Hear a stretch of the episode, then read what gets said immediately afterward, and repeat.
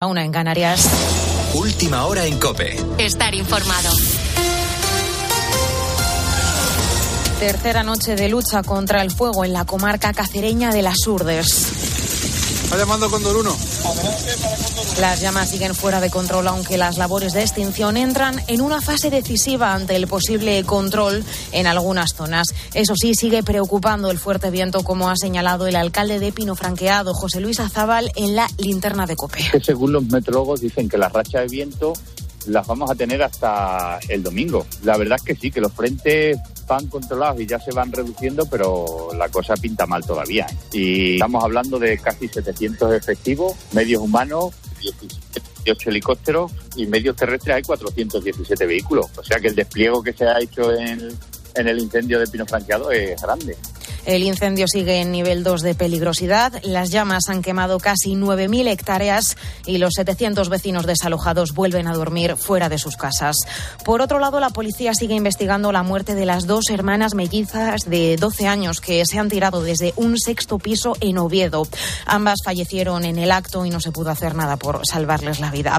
Las primeras investigaciones apuntan a que no había nadie más con ellas. Más detalles, Oviedo. Marcos Martín. Las investigaciones apuntan a que las niñas salieron de casa aparentemente para ir al colegio, pero dejaron las mochilas en el rellano, subieron dos plantas hasta la sexta del edificio y se precipitaron por la ventana. Aún se desconoce si fue un acto voluntario o accidental. El inspector Pedro Aguado es el portavoz de la policía en Asturias. Parece ser que, eh, que, no ha habido intervención de terceras personas. Les estoy hablando de un suceso trágico. ¿eh? Estamos haciendo las primeras comprobaciones. Todavía no podemos, eh, de una manera fehaciente, pues darles todos los datos. Las pequeñas acababan de celebrar su decimosegundo cumpleaños y estaban muy integradas en el barrio obetense donde vivían junto a su hermano y sus padres. La tristeza se ha extendido a toda la ciudad y Oviedo tiene hoy el segundo de los dos días de luto oficial decretados por el alcalde. Y afrontamos el último fin de semana de campaña electoral con dos grandes temas. Por un lado, Melilla y las sospechas de fraude con el voto por correo. Según la delegada del Gobierno, Sabrina Mo, la exigencia de presentar el DNI habría frenado las irregularidades, aunque se va a mantener el refuerzo policial. Hay diferentes investigaciones en varios puntos de la ciudad, no está enfocado solamente en un punto, en varios puntos de la ciudad. Y, y, constancia de que hayan salido un número de votos tanto eh, elevado, tanto por puerta, aeropuerto y frontera, ahora mismo no tenemos.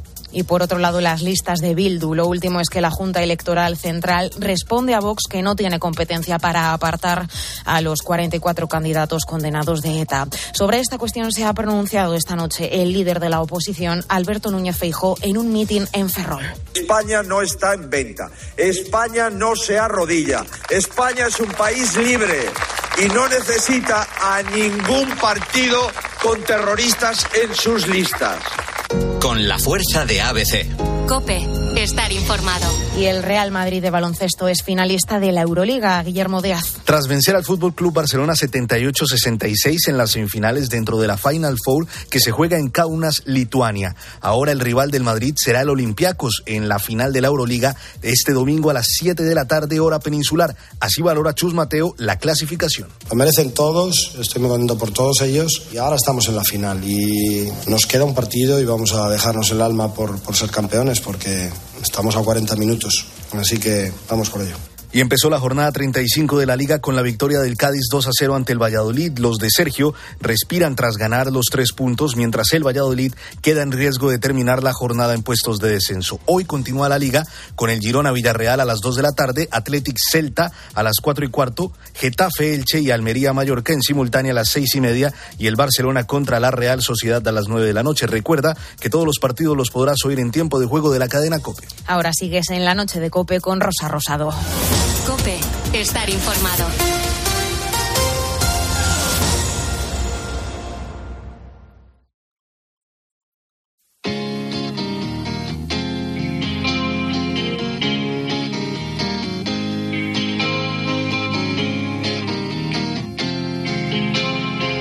Rosa Rosado.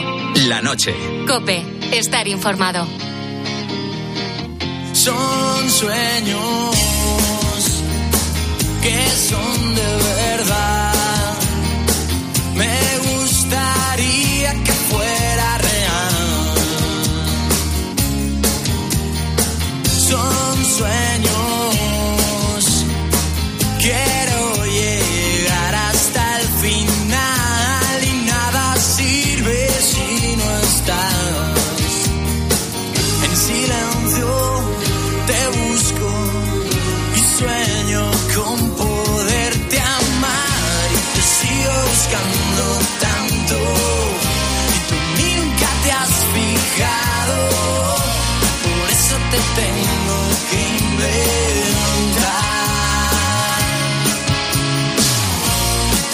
Esperando tanto. Tú mí nunca te has fijado, por eso te tengo que encontrar. Bueno, aquí seguimos en la noche de Cope, pendientes de la actualidad como siempre y de otras noticias que nos han llamado la atención en este sábado. Y es que los perros llevan siglos demostrando que son el mejor amigo del hombre. Y no solo por el cariño que nos dan como mascotas, también por la ayuda que prestan a la sociedad. Localizan drogas junto a la policía, rescatan personas al lado de los bomberos o guían a las personas ciegas. Sin embargo, puede que en este último oficio tengan los días contados. Mira, te presento a Tefi, el perro robot. Así suena, al caminar, este pequeño robot de cuatro patas.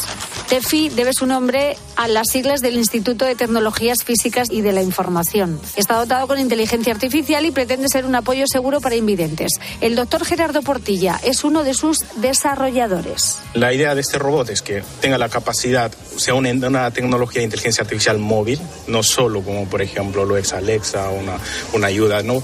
que es estático, sino que esta es una ayuda eh, móvil en movimiento Gerardo ha presentado al perro robot en el Palacio de Congresos y Exposiciones de A Coruña y Tefi parece que ha cautivado a su público objetivo. En principio las personas que lo pueden ver no siempre reaccionan con miedo, pero sin embargo las personas invidentes no son más críticos al respecto y, y les ayuda bastante. Sienten cierta seguridad al apoyarse porque las personas invidentes, si bien actualmente tienen tecnología con el móvil para poder moverse en, en las calles, ellos necesitan sí o sí algo en que apoyarse. Entonces esa seguridad pues les da TEFI, ¿no? Eso sí, el TEFI presentado a la gente es solo un prototipo. Sus creadores tienen la intención de añadirle varias mejoras. Aún habrá que esperar para tener la versión definitiva. Se piensa implementar ciertas características, además de sensores como sensores de humo para detección en caso de peligros, conectar los sensores de- del reloj para que pueda determinar cuál es la presión arterial de la persona y sepa, bueno, envía un mensaje inmediato a, la- a familiares o amigos, ¿no? El objetivo de estas mejoras es ampliar las aplicaciones de este perro robot, porque la intención de sus creadores es que no sirva solo para ciegos. También quieren que ayude a otras personas que lo necesitan. No solo se eh, sirve para personas invidentes, sino también personas dependientes, tanto a personas adultas, personas con demencia senil o personas con algún tipo de síndrome, ¿no? Tefi es un perro robot con inteligencia artificial. Ha sido creado para servir de guía a los ciegos, ayudante de personas dependientes y quién sabe si podrá hacer más cosas en el futuro. De momento, los perros de verdad seguirán ayudándonos, aunque el avance de la tecnología acerca su jubilación.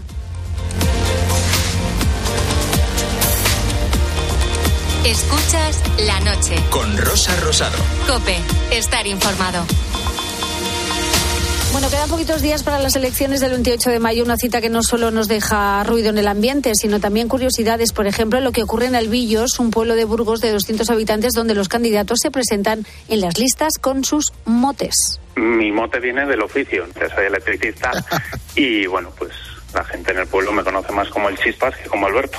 Que yo pase todos los días con una furgoneta con mi nombre escrito en el lateral, da igual, así no me conoce nadie. Pero el Chispas, todo el mundo sabe quién es. Bueno, pues enseguida conocemos al Chispas y más.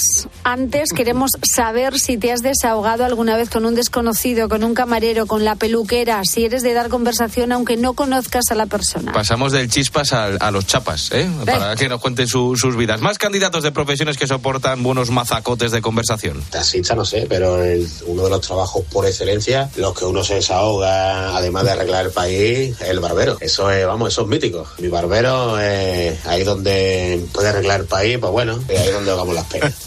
Pues sí, el barbero, el Donde se peluquero. arregla el país. Efectivamente, mientras que estás ahí le estás dando conversación. De todos modos, yo voy a un peluquero fantástico porque el tío no habla mucho porque yo cuando me toca la cabeza me, me- me medio duermo. Es que te le pasa. Es normal. Me empiezan a, a Sí. mojar un poquito el pelo con el peine, no sé qué, y me quedo en un estado de, de semideficiencia, que es, que es- que es un, que es un poco el que tengo cada día. ¿Para qué? De verdad, me estoy dando cuenta que, es mi estado continuo. Entonces, me quedo más atontado de lo normal. Por favor. Imagínate en el masajista, a mí me molestaría mucho, en el- la peluquería me da igual, pero en el masajista me molestaría mucho que me dieran conversación. El masajista, Y el ¿no? masajista, por supuesto, pero Sí, luego sí. también hay que hablan que no veas. Es verdad, lo que pasa es que a mí me duele tanto todo que cuando cuando voy al masaje no pueden hablar nadie, porque Cris, estoy gritando, te duele aquí, ah, te duele, me duele todo. Estoy como contracturado. Efectivamente, yo lo que Semi, semicontracturado. La, la edad. Bueno, de eso hablamos. Si te has desahogado alguna vez con un desconocido, con eh, pues con el masajista, con la peluquera, con el camarero, con el taxista, ¿no? Si eres de dar conversación aunque no le conozcas. Cuéntanoslo en el Facebook del programa La Noche de Rosa Rosado, nuestro Twitter, arroba la noche guion bajo rosado, y en el WhatsApp del programa el 687089770. Pero a mí me gusta despeinar, con el pelo mojado por el mar, riendo a carcajadas sin parar de cantar. Oh, su niña, qué cosa tiene. Le digo que me cuente, quiero comprenderte. Oh, su niña, qué cosa tiene. Me cuenta sus secretos que son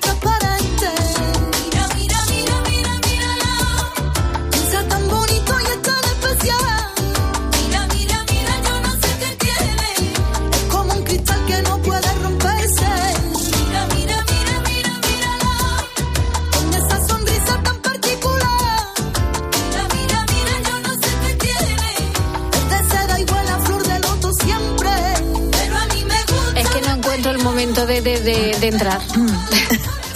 Madre mía, es que a mí de esta mujer me gusta todo, me tiene loca siempre. Y la verdad es que cuando pienso en Niña Pastori siempre pienso en una mujer sonriendo. María, buenas noches. Buenas noches. Es que es difícil disociar tu imagen de la alegría. De hecho, creo que la protagonista de esta canción podría ser tú perfectamente. O su niña, ¿no? Oh, su que niña. Qué bonita canción.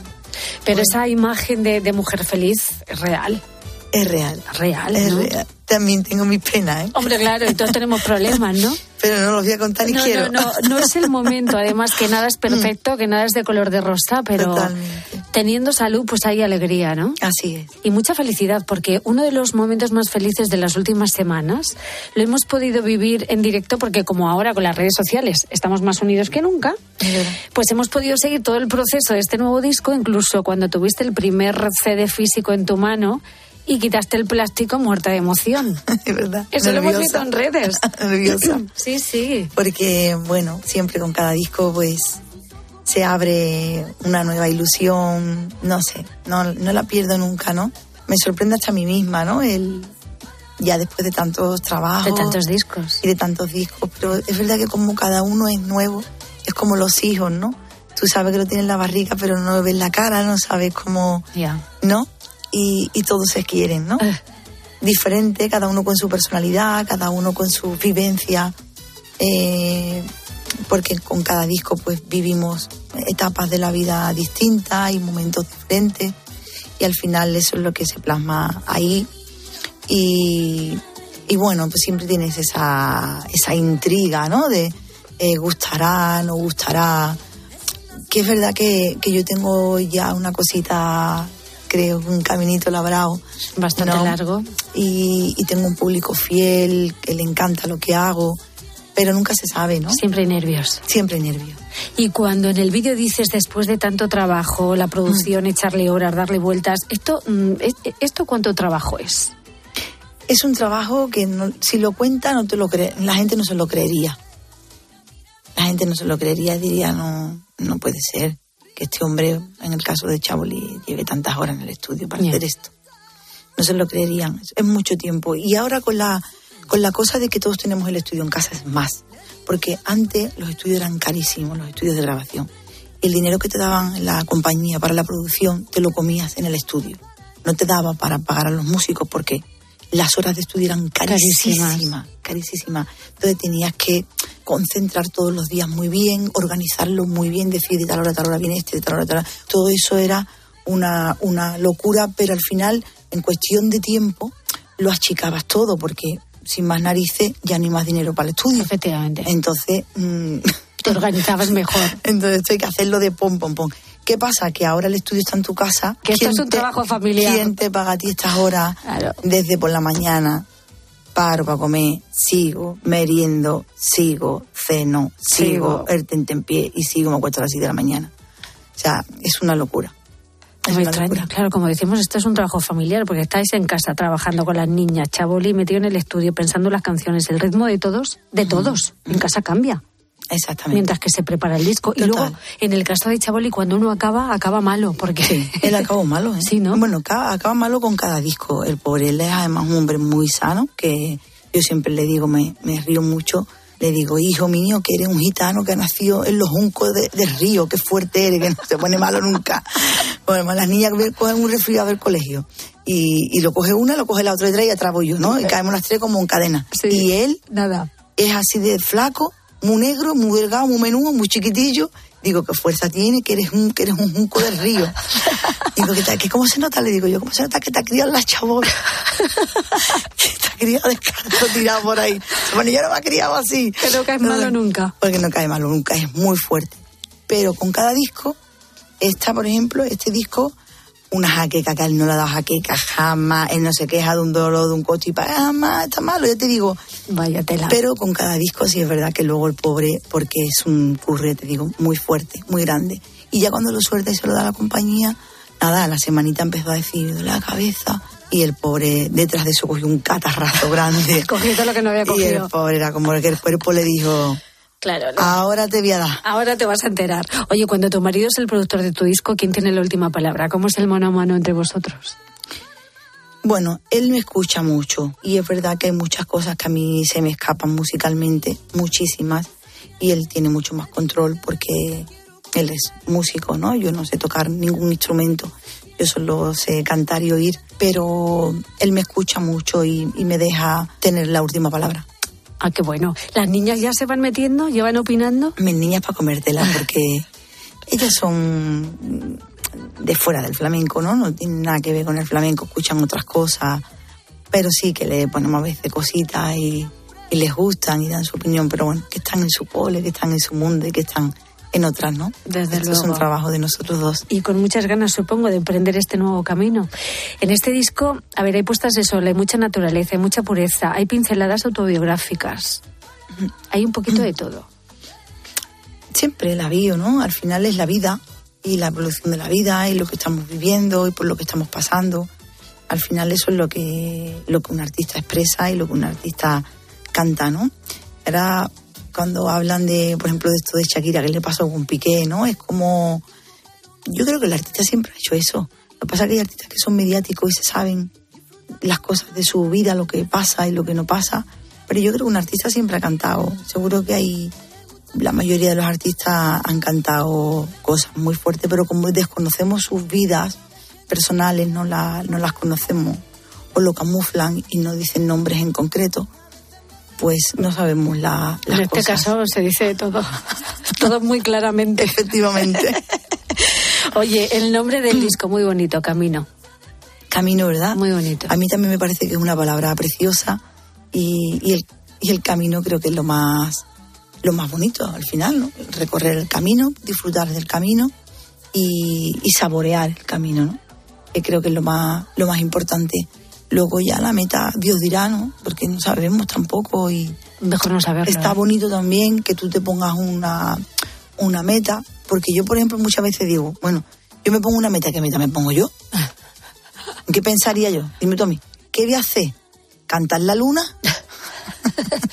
¿Qué voy a ¿Qué hacer meta? después de tantas cosas como he dicho? ¿Qué no? meta, no? Si, si, si la meta es seguir, es la meta. Pues sí, seguir, estar gusta. sano, estar, estar vivo, eh, rodearte de gente bonita, de gente buena, que, que te quiera, que le guste lo que tú haces, que te acompañe en ese, En ese en ese camino. camino, ¿no?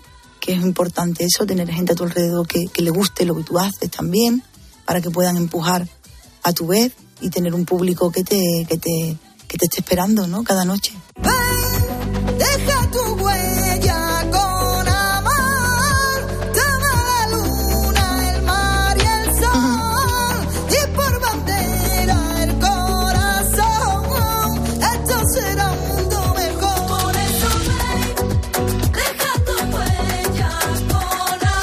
Escribió Antonio Machado en uno de sus poemas, Caminante no hay camino, se hace camino al andar, y esta canción es una invitación a hacer ese camino, pero con amor.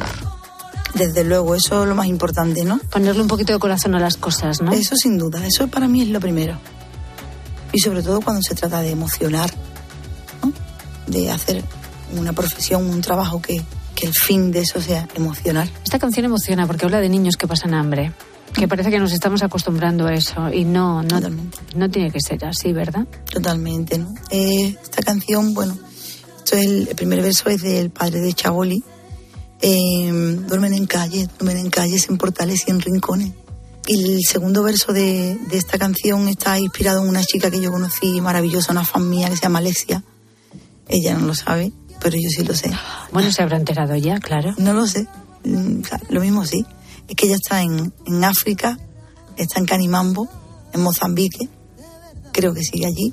Y hace muchos años, en- con el disco Cañailla, vino a verme, me dio una carta y me dijo que se iba para allá porque hizo un viaje como de para visitar y se sorprendió con lo que vio allí y dijo yo como me voy a ir para España voy a dejar esto aquí así Mira, con todo lo que hay que yo tengo aquí. que hacer aquí algo que yo creo que puedo hacer algo y es tan bonita, abandonó todo lo que tenía aquí, dejó su carrera, bueno, terminó su carrera, dejó todo, su novio, sus padres, todo el mundo fue un disgusto, porque imagínate una niña joven terminando su carrera que, que de ese paso tan, tan valiente, ¿no? Y tan, tan bonito, pero a la vez tan como madre, ¿no? Yo lo pienso y digo, "Uf, que tu hija diga de momento, qué orgullo a la vez, ¿no? Y, qué miedo. Y qué miedo a la vez, miedo. ¿no? De decir, mi niña pudiendo estar aquí y tenerse que ir allí a, a pasar fatiga, porque allí vas a pasar fatiga.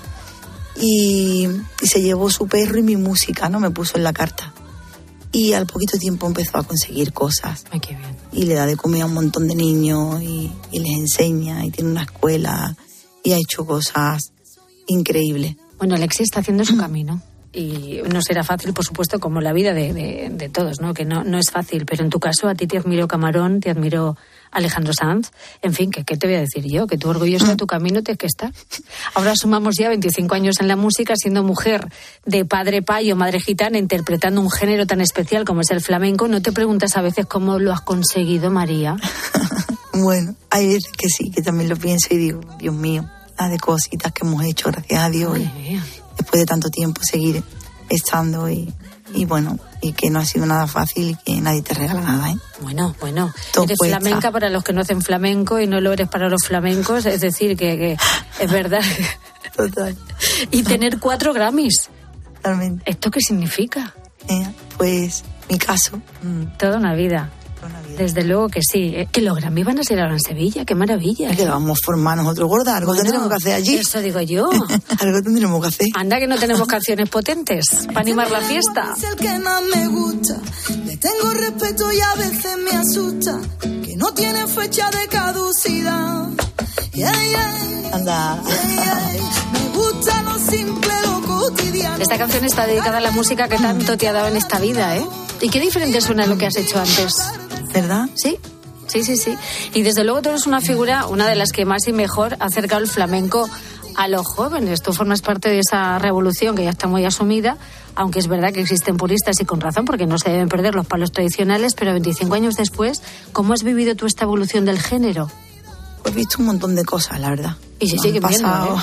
Se siguen viendo un montón de cosas. Han pasado un montón de cosas y ha habido un montón de, de gente que estaba vaga desaparecido, gente que ha entrado. Eh, han sido 27 años y entonces he visto la industria darse la vuelta boca abajo y ponerse para arriba. Es verdad. Y después de todo, pasado. aplaudir, ¿eh? Han Porque pasado. fíjate, ahora vemos gente como Guitarrica, el niño de Elche, Zetangana, incluso Rosalía, ¿no? Que están exportando al mundo también, en cierto modo, la marca del flamenco. Que ahora el flamenco parece que son muchas cosas. Exacto. No, el flamenco es una guitarra y una voz y, y un baile, unas palmas y un cante. Eh, no es más, te sale de ahí. Lo que pasa es que luego es verdad que también hay gente que hace otras cosas y es más flamenco que alguien que canta con una guitarra. Es muy complicado, ¿no? Pero es verdad que el, que el flamenco es un- una voz y, un- Y, y es complicado, el flamenco puro hay que entenderlo y mamarlo. Es una música muy complicada, ¿eh? muy complicada. Mm. Lo que pasa es que bueno, yo también agradezco ¿no? a toda la gente que, que le da una pinceladita o un toque al flamenco y lo lleva a otra gente o lo lleva a otros países. Eso siempre es una alegría, ¿no? Porque al final, bueno, pues está eh, mostrando un poquito de, del aire, aunque sea, ¿no? De, de lo que hay aquí. Siempre suma. Siempre suma. Cuando llega el mes de mayo, siento sal en esta herida que está abierta y no se cierra, porque sigues estando viva. Veo el brillo de tus ojos, verde como los míos. Bueno, el estilo de, de María, de Niña Pastori, no se entiende sin la pasión, la melancolía y en esta otra canción, Verde como los míos, hay mucho de eso. A mí me pone un poco los pelos de punta esta canción, María. y a mí. ¿Quién es la de los ojos verdes? La de los ojitos verdes, mi prima. Una prima mía que, que murió, prima hermana mía, y nos llevábamos las dos igual, María Rosa como mi abuela. Teníamos muchas cosas en común y estábamos muy unidas y, y bueno, pues por desgracia se nos fue así de la noche a la mañana, sin tener nada, estando sana y con 37 años y hace ya 6, 7 añitos de ella. Y mm, para la familia fue un palo y ha sido, ¿no? Una cosa fuerte que, que nos costará, desde luego no se va a asimilar nunca, ¿no? Pasa el tiempo Sí, pasa el tiempo y ahí queda. y te va, exactamente, pero eso no se quita nunca. Pero había que cantarle. Hombre, por supuesto. Qué bonita canción. Muy bonita, muy bonita. ¿Qué quiere que tenga?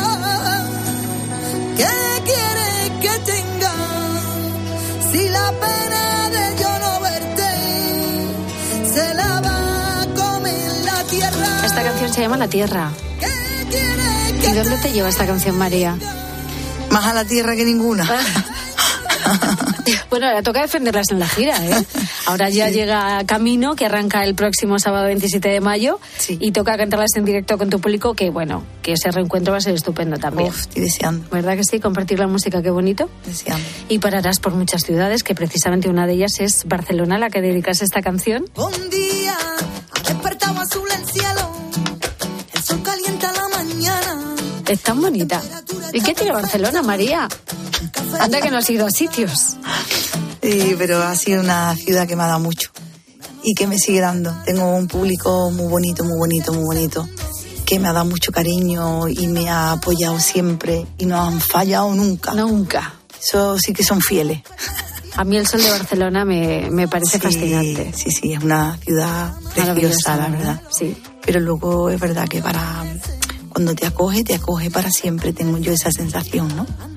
Y, a mí me encanta, ha sido una ciudad que me ha dado mucho y todas las noches que he cantado en Barcelona y en Cataluña en general, eh, siempre han sido noches de, de lleno, agotadas las entradas con tiempo, de ovación desde el principio. Nunca es un público que te cueste levantar, que tengas que decir, venga, no, sino ellos te levantan ya desde que entran, ¿no? te dicen, venga, que, que estamos aquí, qué haz lo que tú quieras, ¿no? Y entonces eso es mucho.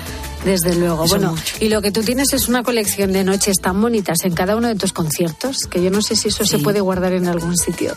Sí, te queda en tus adentro, la verdad que sí. Lo que pasa que, que son muchas y, y también muchas noches de, de pueblos, de sitios que la gente, o que tú vas a cansar en medio de la gira, hace la cunchinchina que no saben dónde está. Y tú dices, ¿quién va a venir aquí? A este pueblo, a una montaña, va subir para arriba, súper costoso, súper no sé cuánto. Y después llega allí, el sitio está lleno y hace un viento que te muere. y dices, "Uf, vamos a ver cómo canto yo aquí hoy. A ver qué hago yo aquí ahora. Con la calo a las 4 de la tarde probando sonido. Que te está loca por irte a tu casa a acostarte. Pues sí. Con la calo. Lo puedo entender perfectamente, pero claro. Con no. una Coca-Cola fresquita en tu colchón. en pleno agosto. Y luego llega la noche y eso cambia. Y luego llega allí y la gente. Le da la vuelta. Mm, Totalmente.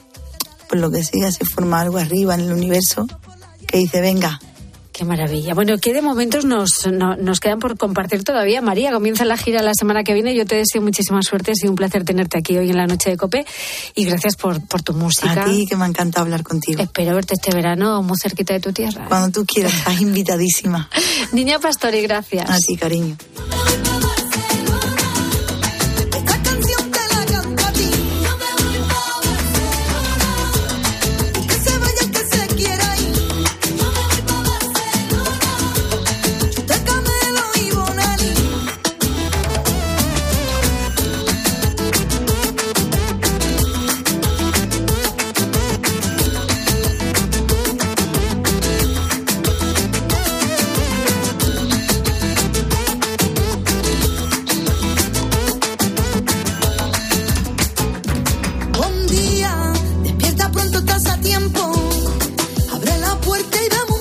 Escuchas la noche. Con Rosa Rosado. Cope, estar informado.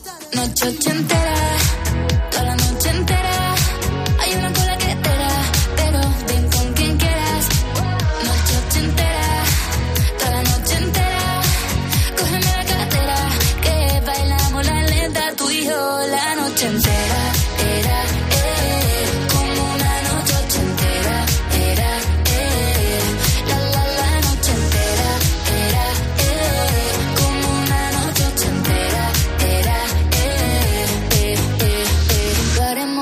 Pues las noches dan para mucho y claro, ahí sí que mm, pues mucha gente le da por hablar. Pues por ejemplo, si vas en el transporte público, ¿no? Que tienes algo que te da la chapa y queremos saber si te has desahogado alguna vez con un desconocido o con el camarero cuando estás en el bar y estás solo y tienes alguna cosa que te está rondando la cabeza y tú quieres, pues eso, voy a hacérselo hasta ver qué, qué, qué consejo me da, ¿no? En la sala de espera de un médico, que ahí se espera, se espera de sí. verdad. Se espera y se desespera y acabas hablando con el de al lado. Bueno, los autobuses también son un sitio de peregrinación para el Chapas y también de indignados. En una ocasión se sube un hombre en el autobús y me empieza a contar que él quiere que sus padres le den la herencia que le están dando a sus nietos, porque él no tiene hijos. Entonces él piensa que tiene derecho a que le den el dinero que los abuelos bueno, pues compran a los nietos cosas y regalos y viajes y tal. Y él, como no tiene hijos, está rabiosito perdido. Al principio me dijo que no iba a volver a ir a gastarse 50 euros al psicólogo, que se iba a montar en el autobús a hablar conmigo. Pero cuando le dije que yo creía que el dinero de sus padres era de sus padres que están vivos y pueden hacer con él lo que les dé la gana, ya no le hizo tanta gracia, se llegó a bajar una parada antes de la suya, porque ya no quería seguir escuchando. Venga, un besito.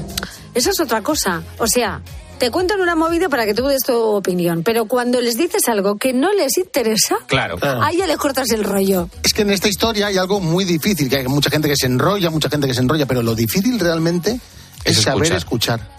Yo no sé escuchar. la Bueno, verdad. pero porque no Mi te mujer interesa. es lo primero que me dice. Porque no te interesa escuchar, es decir, te aburre. No, Hay gente que a la que le aburre A mí escuchar me aburre mucho demás. escuchar la vida de los demás, pero yo no me callo. O sea, yo se lo digo, yo no seas chapas.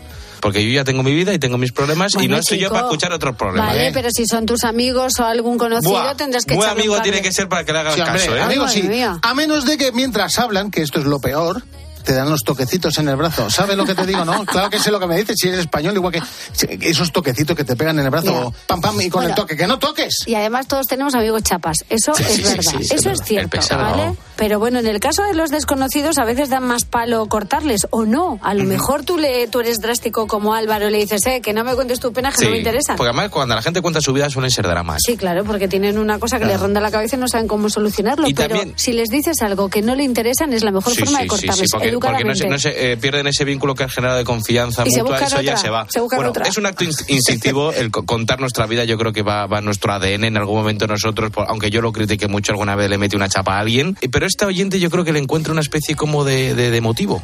Sí, es cierto. Yo me he llegado a confesar con un taxista viendo a un sitio y cuando me di cuenta le estaba contando prácticamente mi vida. Pero también te digo, en los taxis puede ocurrir, pues te cuenten su vida a ellos, te digan si te parece bien la canción que le ha dedicado a su mujer. Creo que con las nuevas tecnologías y demás necesitamos el contacto con las demás personas. Yo creo que la pandemia nos ha hecho mucha mella, nos encontramos un poquito solos. Sí, señor, esto es verdad también. Muy bien. Sí, es posible, pero Muy hasta bien. el punto de confesarte con un taxista, pobre hombre, también. ¿eh? Hay gente que, que tiene el aspecto de, de con- como confiar en él aunque no lo conozcas. Confesarse con un desconocido, de eso hablamos, desahogarte, ¿no? Con el taxista, con el masajista, con la peluquera, con el camarero, con yo qué sé, con la, la, la- la cajera del supermercado mientras eh, te está haciendo la cuenta. ¿Eres de dar conversación al ajeno? Cuéntanoslo en el Facebook del programa La Noche de Rosa Rosado, en nuestro Twitter arroba la noche guion bajo rosado y notas de voz al WhatsApp del programa el 687089770. Escuchas la noche. Con Rosa Rosado. Cope, estar informado. ¿Buscas diversión? Adiós a los mapas de papel y las guías de carretera. Los navegadores, pues lógicamente han acabado con ellos. Pero bueno. A las 10 de la mañana la tienes asegurada con Carlos Herrera en Herrera en Cope. ¿Guardáis algo raro muy viejo en la guantera del coche? Eh, pues ya hace, yo no la he abierto desde que... Herrera. No, que no la he abierto, no tengo ninguna necesidad de... No me han pedido la documentación, no me- Escucha Herrera en Cope. De lunes a viernes de 6 a 1 del mediodía. Con Carlos Herrera. ¿Y ahora qué? Ahora máster universitario en Radio COPE, organizado por la Fundación COPE y por la Universidad San Pablo CEU, con un año de prácticas remuneradas. Porque la radio en la que crees es la radio que te forma como periodista 360. En audio, video podcast, redes sociales, web, junto a los líderes de la radio española. De las muchas cosas que tenemos que hablar. Yo te voy a contar los hechos, cómo está ocurriendo. ¿Quién calienta para entrar a la segunda parte? Sí, sí. Máster universitario en Radio COPE. La radio en la que crees es la radio que te hará crecer. Infórmate en fundacioncope.com y en el 91 828 39 30.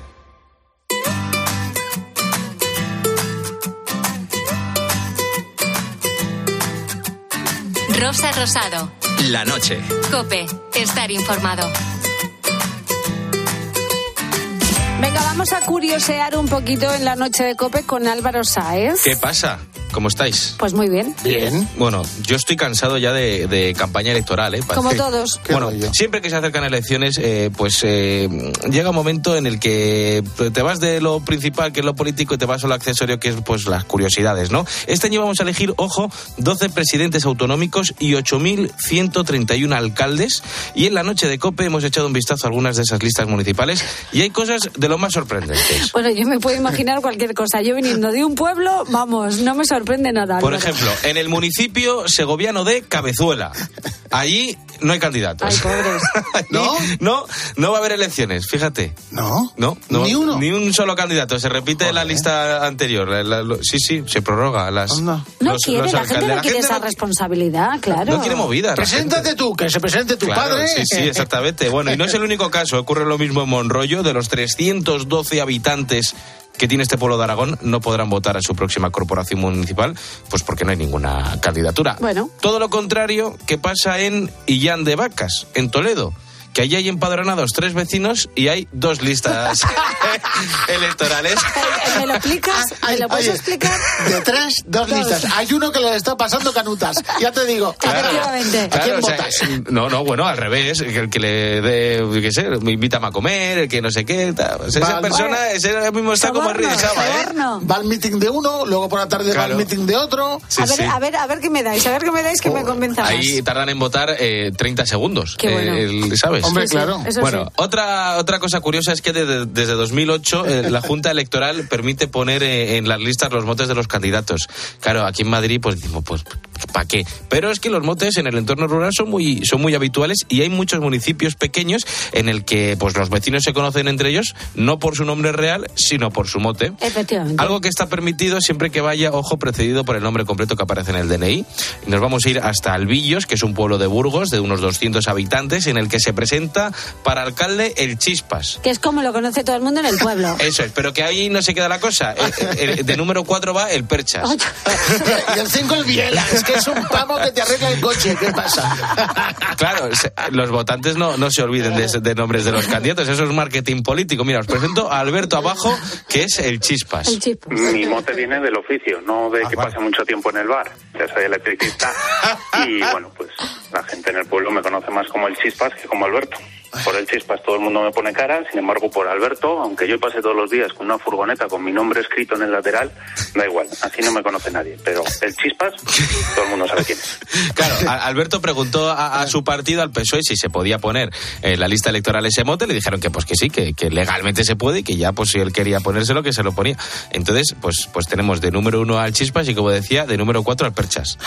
Pues yo pregunté, o sea, directamente pregunté en el partido a ver si era viable, porque, a ver, yo, por ejemplo, la cuarta persona que se presenta, el Perchas, yo lo conozco desde hace un montón de años y me enteré de su nombre hará... Porque lo del chispas, bueno, pues puede ser del bar, puede ser del oficio, lo del Perchas no lo veo tan claro.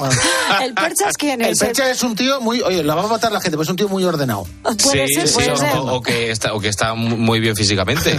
El Percha, tío, Claro, el Percha, Percha. que también. El Perchas. Sí, sí, bueno, sí. el Perchas se llama Jesús. Hola Jesús, encantado, pero casi nadie le conoce así. Además, sus apellidos reales coinciden con los del actual alcalde, que es la lista contraria, la del PP. Oh, claro. entonces no, mejor el Perchas. Vaya. ¿Y los otros dos de la lista tendrán apodo el número 2 y el número 3? Van con su nombre, van con su nombre. Ah. Son más jovencitos.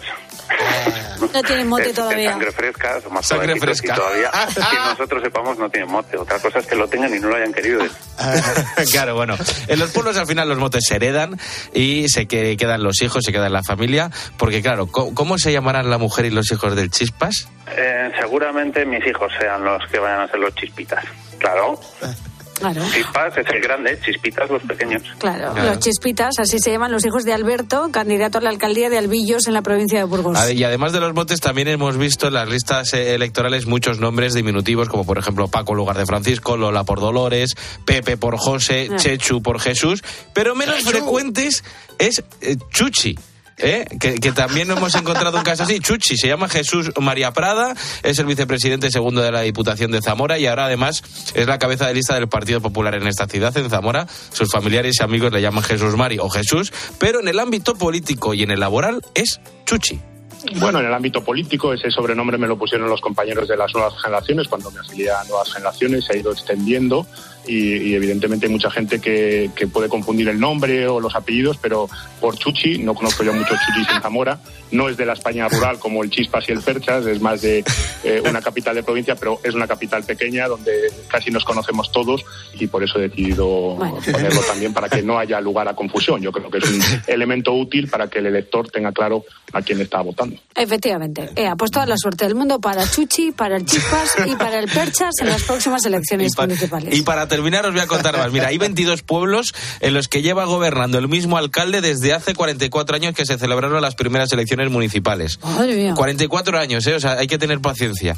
Eh, algunos ya eran regidores durante la dictadura, o sea que hay que sumarles también los años que llevaban ya en, en la política antes de la democracia y luego la mayoría de ellos pues se volverán a presentar en los comicios del próximo 28 Madre de mía. mayo. O sea que otros cuatro años más. O sea que si ganan y terminan la legislatura, cumplirán cerca de medio siglo en el cargo. Bueno, pues unas elecciones municipales cargadas de curiosidades, como hemos visto. Rosa Rosado. La noche. Cope. Estar informado. Los dos pensando en lo mismo, los dos hablando pero sin hablar, los dos mirando a los ojos y tú intentando disimular.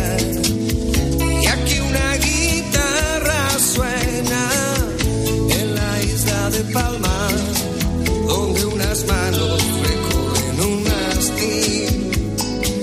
para decir palabras, uh, te quiero. Llega el momento viajero de la noche de Cope. Hoy vamos a disfrutar mucho porque en España, bueno, tenemos islas estupendas que nos permiten disfrutar del mar y de una perspectiva muy diferente de lo que es nuestro país. Y la suerte es que contamos con islas para todos los gustos. Tenemos islas grandes, como las Canarias o en Baleares, y otras más pequeñas que bien merecen una visita y que son perfectas para una escapada, por ejemplo, de fin de semana. Y a eso vamos con mi querido Pedro Madera. Buenísimas noches. Muy buenas noches, muy buenas noches. Y cómo me gusta a mí que nos vayamos de isla, porque a mí estas islas que no salen en los folletos son las que más me gustan, Ya. la verdad. Yo sé que tú no eres el mejor marinero del mundo, pero tienes esa debilidad por estas islas pequeñas de las que vamos a hablar hoy, ¿no? Yo he empezado, fíjate, con una de mis favoritas, como es la isla de Palma. Ahora que el volcán está tranquilo y ha cesado ya su rugido, pues escucho con orgullo y con mucha alegría esta canción con la que mandamos mucha fuerza en La Palma desde aquí. Pues me parece muy bien y yo ya sabes que potencio el turismo dentro de mis posibilidades en los sitios que lo han pasado mal. Por eso reivindico un sitio como La Palma por su terremoto. Incluso animo a que los sitios que han sufrido un incendio el año pasado, pues que este año vayamos a pasar por allí un día, un ratito, dos, tres, cuatro, una semana y gastemos en sus bares, en sus hoteles, en sus casas rurales, porque es una manera de inyectar ánimo y sobre todo de ver que no nos olvidamos de ellos. Sin duda. Y con estas islas pequeñas sucede un poco lo mismo, porque eh, hay islas, islotes que a lo mejor, bueno, pues son para un fin de semana o para una excursión y que realmente hemos ido a hablar de ellas y que no las conocemos como deberíamos o que no hemos ido todavía. Y hablabas tú de las Canarias, pues aunque la mayoría evidentemente están en el Atlántico, en la costa de Galicia y en la costa de Cantabria, pero el Atlántico tiene una que es la graciosa, que ya con ese nombre creo que merece una visita, vamos.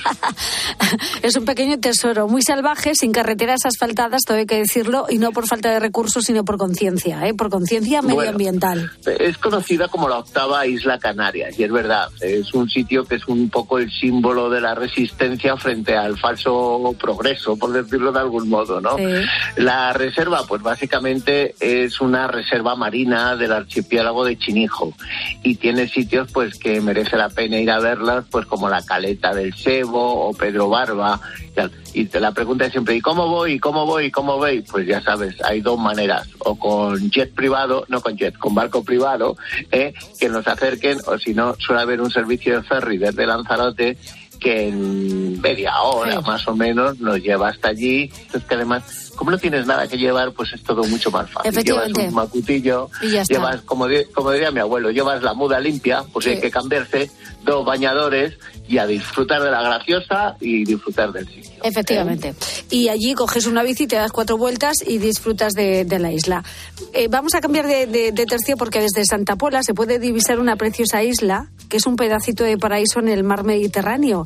Y yo creo que es la única isla habitada en la comunidad valenciana, ¿no, Pedro? Pues no sé si es, si es la única. Yo estuve, mira, hace dos, tres semanas pasé, pasé allí todo un día y me pareció un sitio maravilloso. Maravilloso y a la vez que merece estar mejor cuidado. No nos vamos a engañar. Estamos hablando de la isla de Tabarca. La isla de Tabarca es una isla que está en la costa de Alicante, para quien no conozca, y la manera más rápida de ir eh, es ir desde Santa Pola, coges un, auto- ya un barquito, hay varias compañías, a mí yo fui en uno que era naranja, maravilloso, súper profesional los guías, además con un, con un suelo de cristal para en la zona cerca de la isla eh, fondear un ratito y ver los fondos marinos.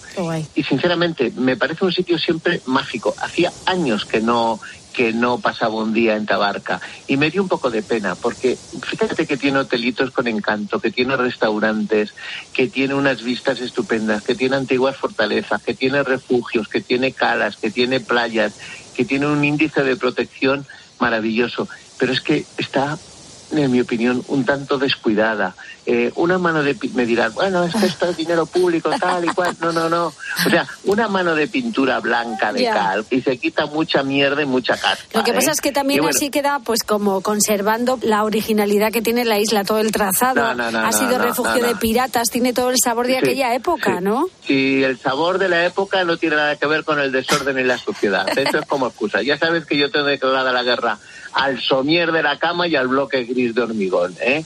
Bueno, realmente, eh, Tabarca vive como una ola de, de ambiente, de refugio, de gente alternativa, de...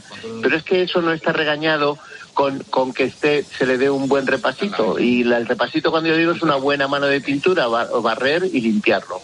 Sitio de piratas musulmanes, un for- un una fortaleza de tiempos de Carlos III, un sitio estupendo para darnos un baño, para navegar, Pues para una excursión, pero por favor, con una mano de pintura, que no pasa nada. pero que es ¿eh? bonita, tiene su ¿Eh? zona amurallada, tiene sus Tiene. tres puertas, tienes que llevarte tus gafas de buceo para practicar snorkel, para descubrir Es su fondo sí, marino, en fin, que es una isla muy muy muy chula. Muy y es chula, una muy reserva reserva marina estupenda desde 1986, que hay una zona que no está habitada, creo, y es donde puedes ver todo Eh, tipo de, de animales bueno, en el agua. Hay a las afueras, precisamente por donde pasan los ferries, muy cerca, hay una zona que, que- que está protegida y yo te digo que estos barcos, que es que valen 10 euros el ticket de ida y volver, si es que vale menos el autobús de ir, de ir por la Castellana Ya. en Madrid, excursión estupenda. Mira, otra isla muy parecida, mm, bueno, muy parecida, no, muy parecida, no, es una isla muy pequeña y está como metida, encajada, ha sido una isla, una isla provocada por la, desembocadura del Ebro y es, por tanto está en el delta del Ebro,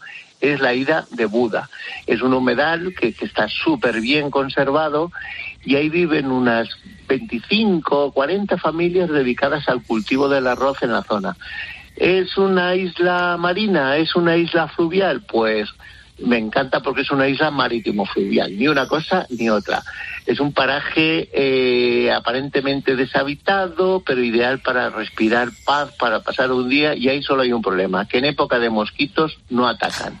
Es que te, te, te- Te bombardean, te devoran. Pero como sitio mágico para fotos, para amaneceres, para atardeceres, me parece un sitio muy poco conocido y que merece una visita. Pues eso, además territorio de aves, que podemos ver ahí todo tipo de aves, de, de- de- Bueno, un sitio bonito, rodeado de misterio, ¿no? Y además con ese nombre, la isla de Buda, ¿no?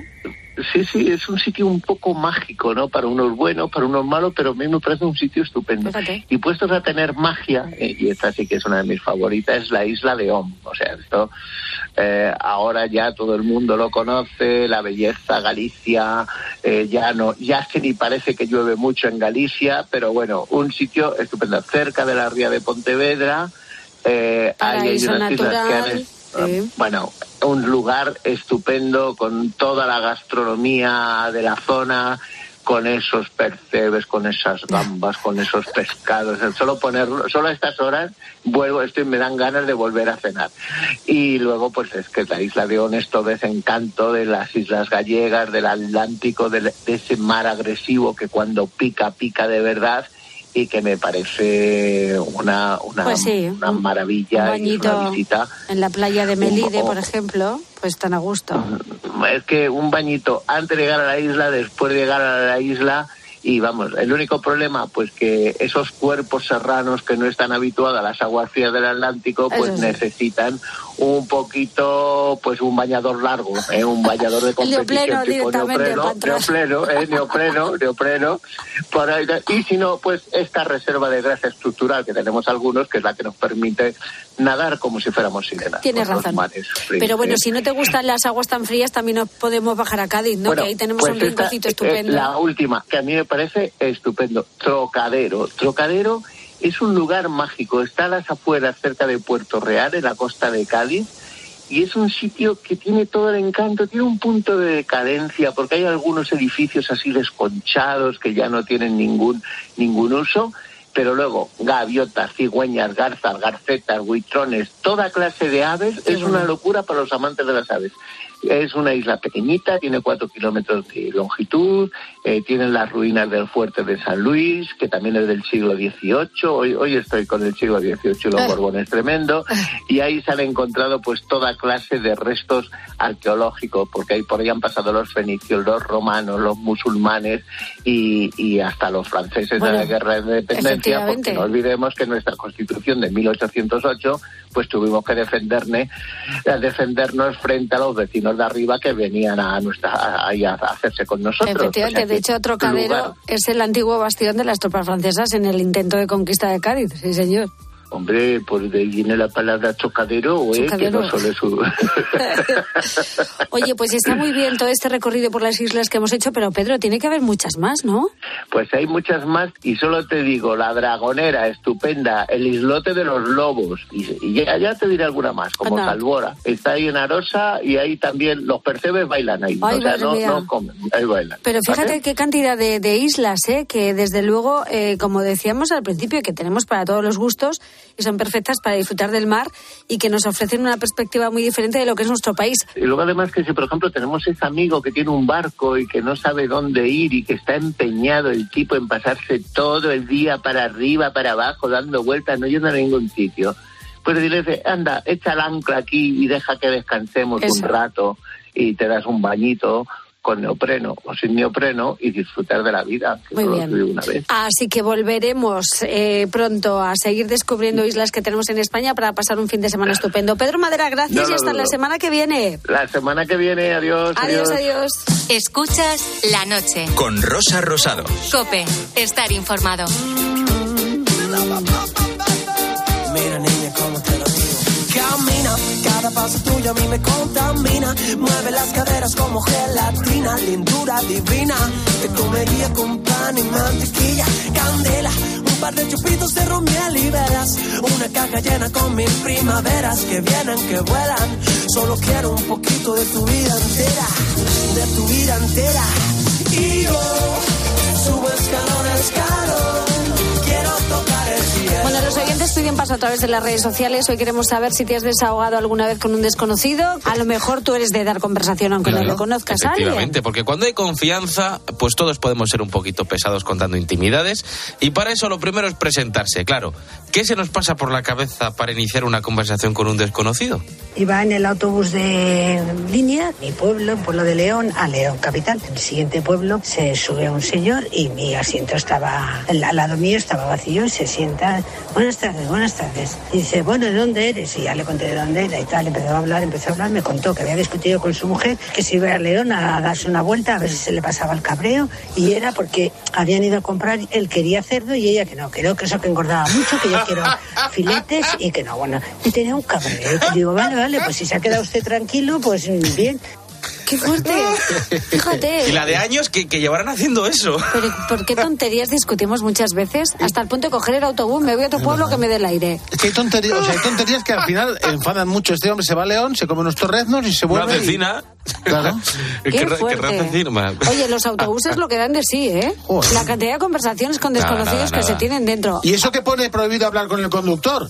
Sí, Pero a es veces no es el conductor, a veces es entre Sí. los mismos pasajeros. Hay un truco para que no se sienten al lado tuyo. A mí no me gusta que se sienten al lado mío. Poner las bolsas de la basura. No, no, no. Cuando viene alguien, cuando sube alguien, haces como que estás dejando el sitio. ¿Sabes? Como estás como ilusionado en dejar el sitio, apartándote así para dejar el sitio. Entonces el otro se agobia un poco y pasa de largo. ¿En serio entonces Sí, eso? Pruébalo. Dirá, uy, este me va a dar la chapa, quita, quita, quita. Por eso, hacer ver que eres un pesado. Bueno, la clave de todo esto yo creo que eh, es eh, reconocerte de vez en cuando, ¿no? Porque esto hay que reconocerlo, que levante la mano el que no lo haya Que hecho. sí, reconocerte como pesado, Que entre, sí. entre comillas. Pues mira, sí, te digo la verdad, la gente, los autos, los conductores y conductoras de autobuses, la verdad es que hablamos bastante, bastante con las personas.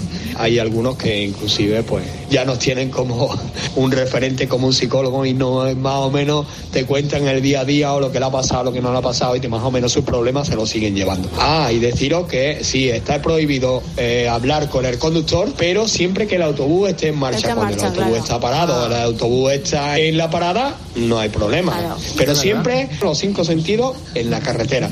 Efectivamente, no le puedes dar la chapa al conductor si va conduciendo, normal. Pero yo esta noche estoy viendo como claros referentes los conductores de autobús y los Yo, taxistas, y- ¿verdad? yo pensaba, taxistas sabía que sí, a- a- los autobuseros no sabía yo si iban a estar ahí. Sí, sí, sí. Fíjate, claro, es que están en la parada final y están un buen rato parados. Sí, Los sí. semáforos, sí, sí, Como claro. confesores van ganando. Bueno, ¿y tú con quién hablas? ¿Con qué desconocidos? ¿Con el conductor de autobús, el taxista, la peluquera? ¿A quién le cuentas tus penas? ¿Al camarero del bar que lo tienes en la barra? Cuéntanos. Mira, yo te escucho también si quieres en el Facebook del programa La Noche de Rosa Rosado, nuestro Twitter arroba la noche guion bajo rosado y notas de voz al WhatsApp del programa para contarme tu vida. Si quieres, 687089770. Bueno, en un ratito vamos a hablar precisamente del amor duradero.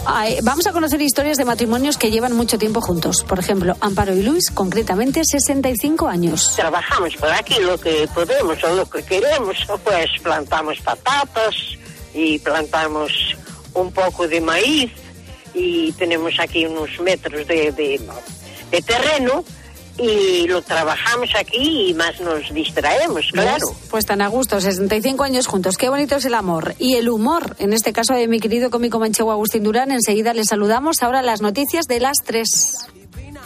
Comería con pan y mantequilla, candela, un par de chupitos de romiel y velas, una caja llena con mil primaveras que vienen, que vuelan. Solo quiero un poquito de tu vida entera, de tu vida entera.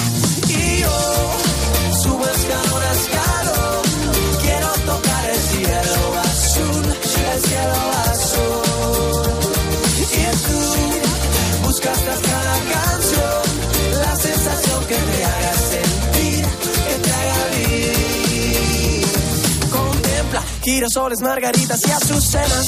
Quieren parecerse a ti un poquito apenas. que más quisieran? Tan solo a ti te riego yo mi sirena. Eres aire fresco que vuela la cometa. Una bala sorpresa, sin Rusia ni ruleta. Una carpeta con letras de poetas entre verso y verso. Pétalos de rosas secas. Oh, yo subo escalón a escalón. Quiero tocar el cielo Escuchas la noche. Con Rosa Rosado. Cope, estar informado.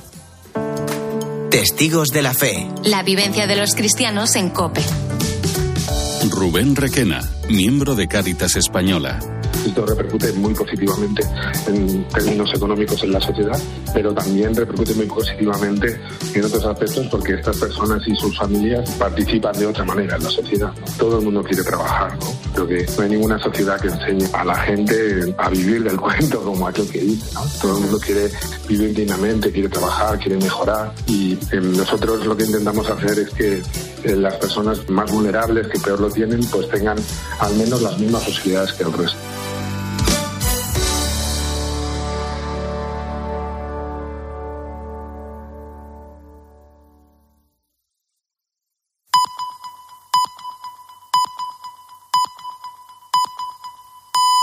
Las tres, las dos en Canarias.